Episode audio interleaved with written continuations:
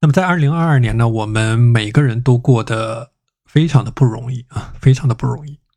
那么咱们的这个学员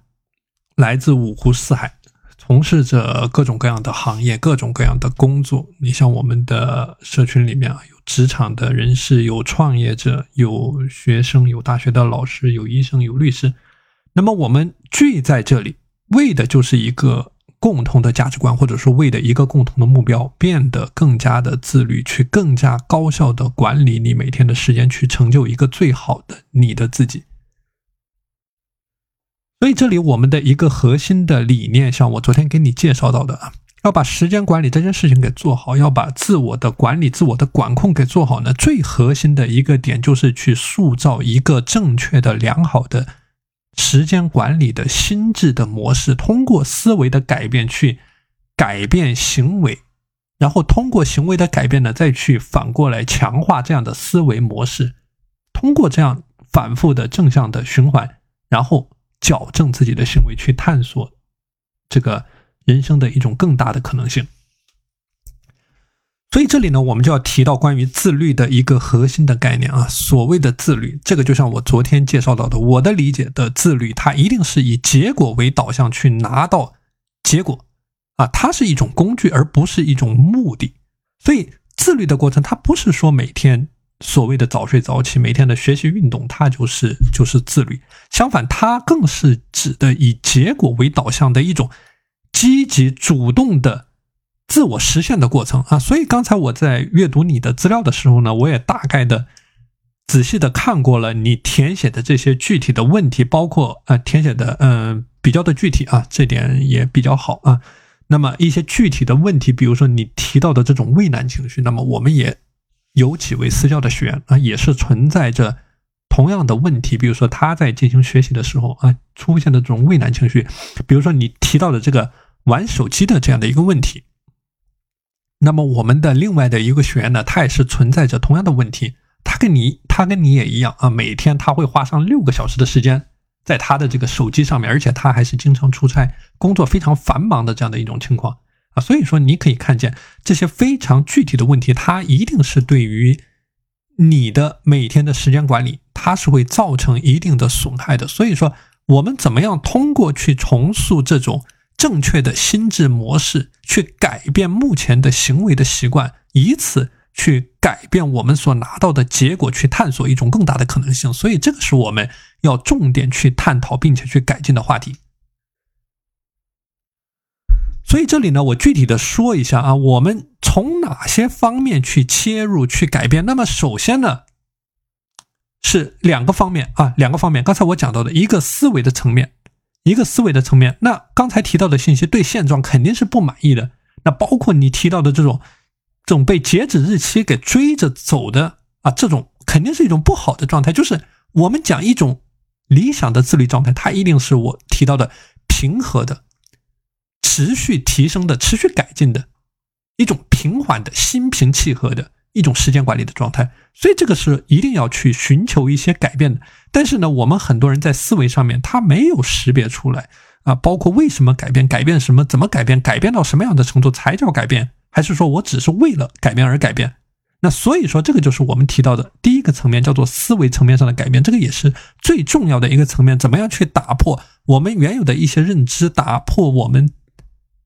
打破我们思维上的一些壁垒？这个对我们后面的行为和实践才能有个指导的意义。那么第二个方面呢，叫做实战的层面啊。所谓的这个时间管理啊，它是一个非常系统的科学的知识。这个就像你昨天提到的，时间管理的过程，它不是说让你去管理时间，时间是无法管理的，你只能管理在特定的时间内你自己的行为、你的言行、你对于某一件事物的思考以及采取的对应的行动。所以这个叫做时间的管理，所以它是一门实战性非常强的学科。那么它就涉及到你每天行为当中每一个微习惯的建立，包括你自我管理的方方面面。那比如说这个调查表里面提到的一些具体的例子啊，比如说你花费在每天这个手机上面的时间啊，包括你有时候目标有，有时候没有目标，有时候间歇性的踌躇满志啊，包括你的这个午睡啊，处在这种不满意的。状态啊，不满意的状态，你的精力管理的，你的这个日程表方面的，包括你的每个每天六个小时的时间啊，在这个手机，我不知道你是不是每天都这样，还是说偶尔会出现这样的情况啊？所以这个是浮出冰山水面的一个一个具体的冰山一角，一个一个具体的话题啊，也就是在行为层面上怎么样去改变的一个一个具体的点。那我们说啊，要对这些点起到一些真正的改变，或者说真正的改进呢，那一定是要解决水面下这冰山十分之九的问题。那么从哪些层面或者说哪些角度去进行改变呢？那么这里呢，我是给你准备了四个主要的层面啊，作为我们未来所主攻的四个方向。那么要做好时间管理啊，要做到。个人的极致的自律，要做到良好的自我的管理。那么核心的四个切入点就是效能的管理、效率的管理、时间的管理以及精力的管理。那么这里呢，我详细的给你说一下啊，这四个方面究竟怎么样去理解，包括我们以后在具体践行的过程当中，应该从哪些角度去切入去理解。那么首先第一个方面，效能的管理。这个效能的管理啊，他说的就是帮助你去确立怎么样去找到正确的事情啊。我们说时间管理，它有几个方面，第一个叫做做正确的事情，第二个方面叫做正确的做事。那么这个效能管理呢，它指的就是说怎么样去做正确的事情，其实就是说怎么样把宝贵的时间资源都用在刀刃上去输出最大的投资回报率啊。这里核心的概念叫做刀刃。那么我们之前说过啊，关于这个时间管理的过程，时间和精力是你每天非常宝贵、非常稀缺的这种资源。那么你把这种资源，不是说随意的平摊到每天的所有的事情上面，你一定是把它用在。对于你来说，投资回报率更高的事情，所以今天早上我讲到的关于这个时间管理汽油桶的概念，其实也就是吃青蛙的概念。那包括我们讲的四象限二八法则，OKR，你昨天讲到的 SMART 一万个小时定力、日周月年的计划等等等等，这些都是一系列的辅助的工具。那么核心的点就是帮助你去找到什么样的事情对于你来说是正确的事情，以及你的青蛙的事情，包括你之前问到的。你怎么样去确立你每天的青蛙啊？那这些具体的话题呢，都是我们在接下来的践行过程当中去一步一步的展开的。所以这里是一个基本的概念，就是要理解啊，做好你的时间管理，就是第一个环节是找到对于你来说正确的事情，就是识别什么样的事情对于你来说正确的事情。这个识别的过程是一个非常重要的过程。那么我们很多人这一个环节是做的非常的差的，就是。他做事情，做任何的事情都是什么样的事情简单，什么样的事情顺手，他就做什么样的事情。那么你也同样存在着这个问题，你被这个 deadline 追着跑，那么说明你在这个 deadline 之前是有一大段时间被荒废掉的。那么这些荒废掉的时间你是没有做事的，所以这个就是没有把这个时间的资源给他用好，没有用在正确的事情上面。那么这个对于你来说是一个极大的时间的浪费，也就是影响到了你输出的成果啊，这是一个非常严重的问题。那么第二个要跟你分享的话题啊，叫做正确的做事。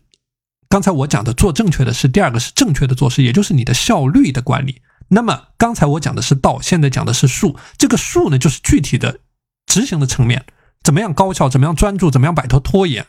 那无论是你之前提的这个番茄钟啊，包括我们讲的罐头的工作法、时间的刻度、时间的方和十五四五九十五分钟起步法、七十二小时法则，你讲到的这些拖延的话题。你你被这个 deadline 给追着跑，这个拖延的话题，那包括你刷手机的拖延，包括你工作困难遇到未知的大石头无法攻克，拖到 deadline 才有行动，那么这个就是拖延的话题。所以这些通通都叫做效率管理方面的话题啊，这个也是我们在接下来的践行过程当中要逐步展开去切入的点，怎么样去提升优化你的效率。提升优化你的效率，让你在单位的时间内拿到更多的结果，这个叫做效率的管理，也是时间管理的第二个方面。那么时间管理的第三个方面呢，叫做时间的管理啊。那所谓时间的管理，就是说你怎么样能够最大化的去榨取你每天的价值，在你精力可以接受的范围之内，在你自己处在一种舒适的范围内，而不是处在一种极端的情况，就是你今天心血来潮，你做很多的事情，你明天特别累，你什么事情都不做。我们有的学员他就处在这样的状况，所以这里讲的时间管理是在一个你自己觉得很舒适的范围内，如何去最大化的利用你每天时间的价值。你可以简单的把这种时间的价值呢理解为时间银行发给你的货币啊，发给你的货币。那么针对发给你的货币，就是每天你有八万六千四百枚金币，也就是八万六千四百秒。那么这八万六千四百枚金币，你今天结束之后，你无论剩下多少枚金币，你都拿不回来，你都要不回来了。所以说，这个就是我讲到的，你怎么样利用一些。好的，适宜于你的时间管理的工具，像 GTD，像艾维利，像三十四枚金币法、PTC 循环、ABCDE 时间管理方法等等等等，这几十套的时间管理工具，找到并杂交优化出一套最适合你的体系，标准化的运用执行在你每天的生活当中，帮助你更大化的去利用你每天的时间，去提升你的效率，增加你的效能。那这个是第三根支柱，时间管理这个方面我们所要探讨到的话题。而另外一个话题呢是精力的管理，这个也是整个时间管理的一个底层的逻辑，非常重要的一个概念啊。这个精力的管理，它代表的是健康，是一切上面的基础。如果说你看这四根支柱啊，最重要的就是精力的管理和效能的管理。效能的管理，它指的是你做正确的事，你做的事情都错了，那你所有的时间都浪费掉了。而精力的管理，它代表的是健康，它代表的是你的上层的建筑。啊，那么这个精力的管理的话题非常的多，比如说我们的作息时间表、我们的睡眠、起居、饮食，这些很多地方都是有需要去优化，包括你的情绪管理。我们很多学员他存在这种情绪管理方面的问题啊，我不知道，因为在你的这个调查表里面你没有专门提到这方面的问题，但这个呢是我们要在接下来践行过程当中去思考、去把它做好的一个点啊。所以这里呢是跟你分享到的如何去做好时间管理和自律的一些最基本的底层的逻辑啊。那么我们在这个项目的准备期啊，项目的预热期开始的时候呢啊，可以对这几个方面去进行一个简单的理解和思考啊。那么比如说你在今天啊，或者说明天有时间的时候，那么对这刚才讲到的这几个几个方面呢，去进行一些简单的思考和理解。啊，那么想一想，你现在在我刚才讲到的这四个方面，大概处在一个什么样的水平啊？比如说你的精力，比如说你的这个效能的管理啊，你的目标的规划，你现在大概处在一个什么样的水平？那么包括你昨天列出的这个目标的计划书啊，这个也是没有问题的啊，没有问题的。这个就像我之前说到的。如果你对你现在的目标或者说未来的目标不清晰的话，那么就把眼前的你可以做到的这个点先给它列出来啊，先做起来。那么做着做着，它的答案就会出现。那么我们很多人存在的问题就是，像你之前提到这种拖延的问题，或者说你因为某一个工作的进度，它会耽误着你下一步的行动。那么先从你可以做到的这个点做起。所以说，我是赞同你昨天的这种列计划的方式，这个是没有问题的啊。那在准备期的这个阶段呢？啊，你可以去思考一下。那么在这几个方面，你现在大概处在一个什么样的水平啊？这第一个话题。那么第二个话题呢，就是针对你现在的一个状况，你最大的问题，你的解决的方案是什么啊？你可以想一下，针对你现在的几个主要的问题，比如说你总被这个 deadline 给追着跑。那么根据你这么多年的生活的经验，你的工作的经验，你觉得你可以从哪些方面去切入去进行解决？或者说你在反复践行的过程当中，你觉得什么样的方法啊，对于这些具体的问题是最有效的一个解决的方法？那么你可以把这些想法啊，呃，不需要花太多的时间啊，只是一个简单的框架、简单的思考啊，简单的思考，那么可以形成一些文字的记录，或者说，哎，给我直接发语音也是没有问题的啊。把这些思考的结果呢，和我进行一个分享。那么我根据这个思考的结果啊，我们来一起来探讨一下，在我们接下来我们的践行过程当中，我们做到更加的有的放矢，更加的